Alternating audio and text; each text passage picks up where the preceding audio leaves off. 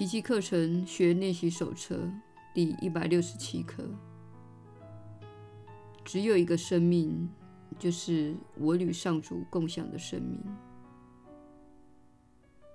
生命就像真理一样，没有类别之分，也没有程度之别。只有一种生命状态，就是上主造化所共享的境界。它一如上主的圣念，没有对立存在。死亡不存在，因为上主的创造必享有他的生命。死亡不存在，因为与上主相反之境不可能存在。死亡不存在，因为天赋与圣子原是同一生命。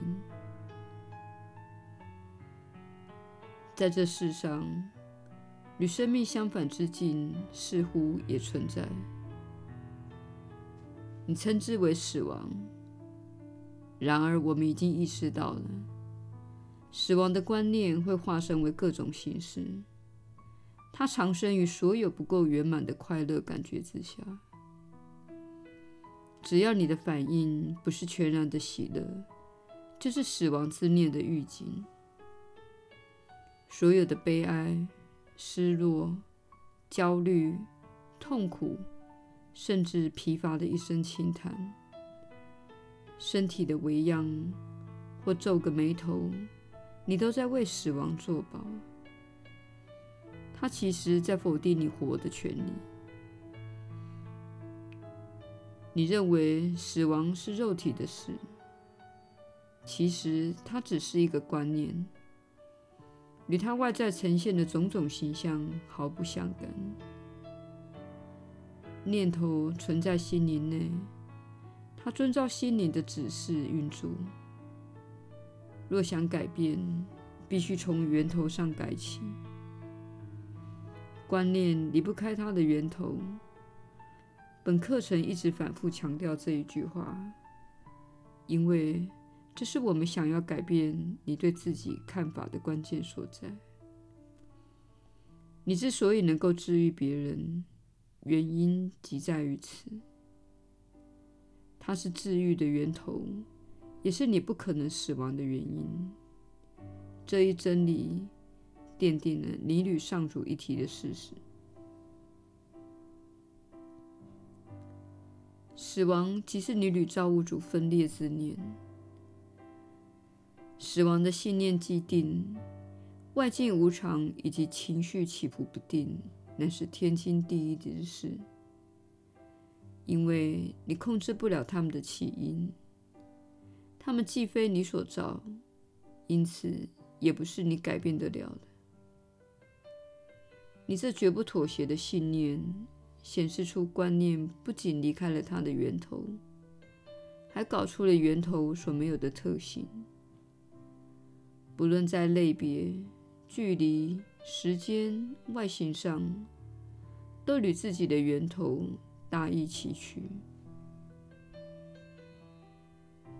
死亡不可能来自生命，观念始终与它的源头结合在一起。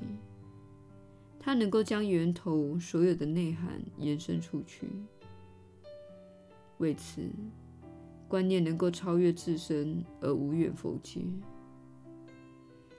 但是它无法生出它的源头不曾赋予它之物。它是如何造出来的，便会如何营造下去；它是如何诞生的，就会如何繁衍出去。它来自何处，必将回归何处。心灵最多只能认为自己睡着了，他无法改变自己原有的觉醒状态。他不可能造出身体，也不可能住在身体内。凡是与心灵无关或相异之物是不可能存在的，因为它没有存在之源。心灵创造了一切存在。只是无法赋予他们自己所没有的属性，也改变不了自己永恒觉醒之境。它是不可能造出物质世界的。看起来会使之物，不过表示心灵已经睡着了而已。生命的反面，只可能算是另外一种生命。如此，它能创造它的主人，才有重新复合的可能。因为在真理内，它并非反其反面。它的形式可能千变万化，甚至呈现出它所不是的样子。然而，心灵毕竟是心灵，不论是沉睡还是清醒的，他创造不出与自身相反之物。即使在他自以为的梦中，也没有这个本事。上主只创造过一个觉醒的心灵。他自己既不睡觉，他的造化亦不可能拥有他未给之物，也造不出他从未赋予造化的有限状态。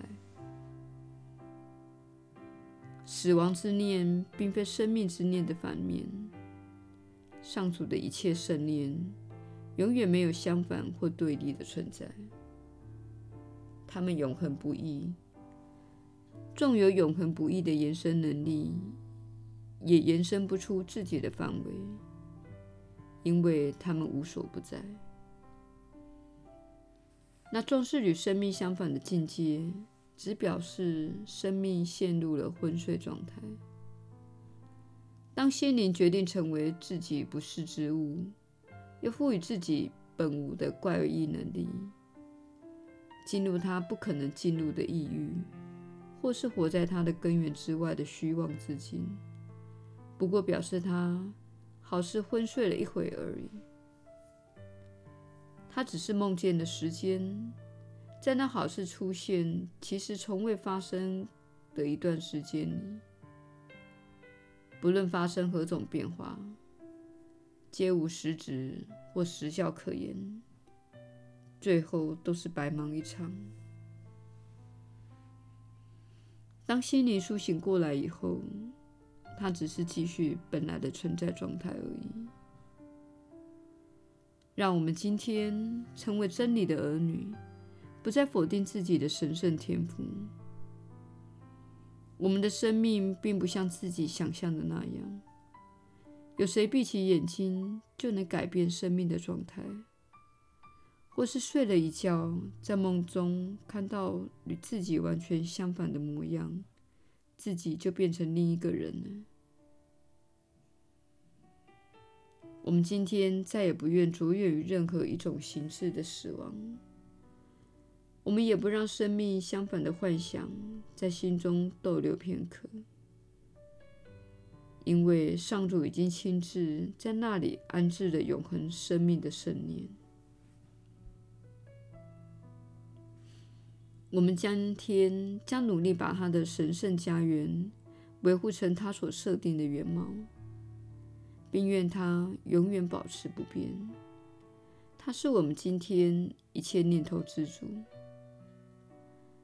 在他永无对立的圣念里，我们明白了，只有一个生命，就是我们与他及一切造化及他们的念头所共享的生命。因为他们都是他在一体生命中创造出来的，这生命不会因死亡而分裂，也离不开他所来自的生命源头。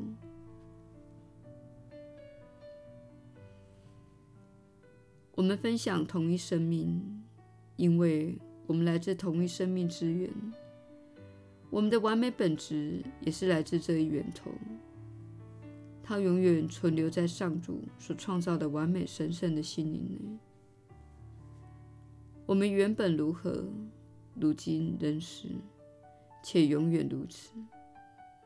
当纯粹的心灵看到了自己的完美反映出生命之主时，必会苏醒过来的。那完美的倒影会使心灵陶醉于它完美的本体中。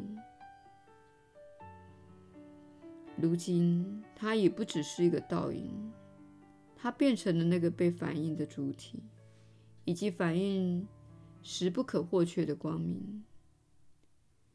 在此，会见已经无存在的必要了，因为觉醒的心灵已经了知它的根源、它的自信，以及自己的神圣本质。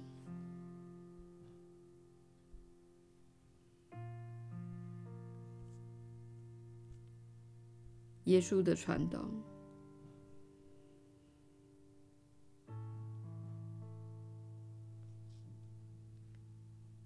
你确实是有福之人，我是你所知的耶稣。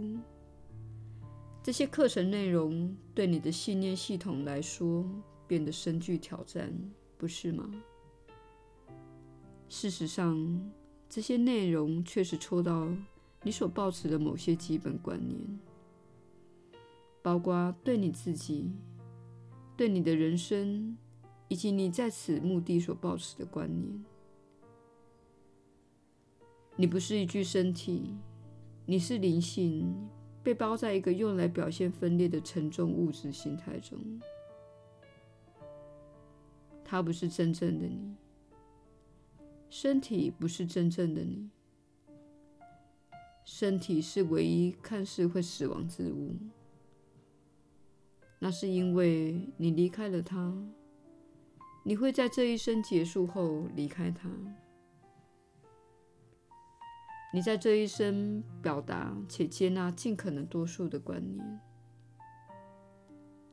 当你完成了你在此所能做的所有工作之后，便是你离开这个分裂之地的时候了。但是，你所有尚未疗愈观念会跟随着你走，你对再次转世的需求也会跟着你走。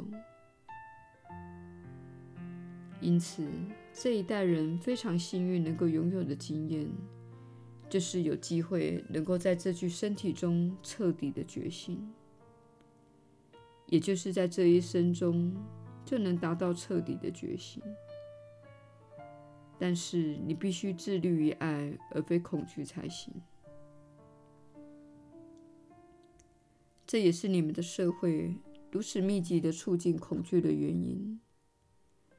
因为你们大众媒体系统的设计者，他们知道正在发生的事，他们了解这是一段灵性季节的尾声。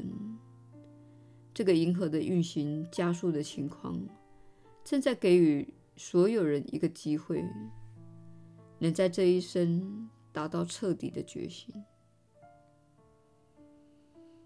现在，这讯息对你来说意味着什么？它意味着你要尽可能的多选择爱，不要以沉溺在恐惧的方式来壮大恐惧。这意味着，一旦你有很强烈的需要改变的感觉，你就要在自己的人生中做些改变，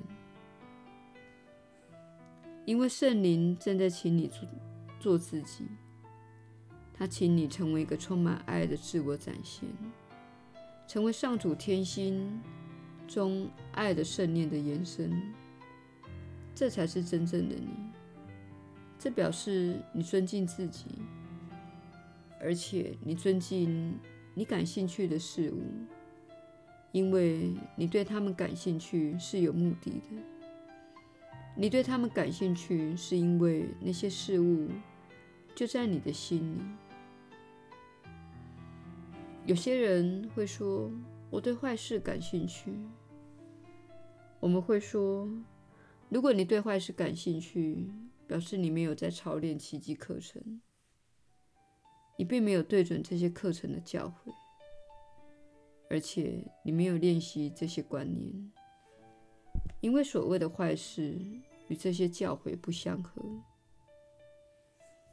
因此，你必须看看。”你去如何使用你的自由意志，以及你的偏好？有时候这些课程内容会与你的偏好相抵触。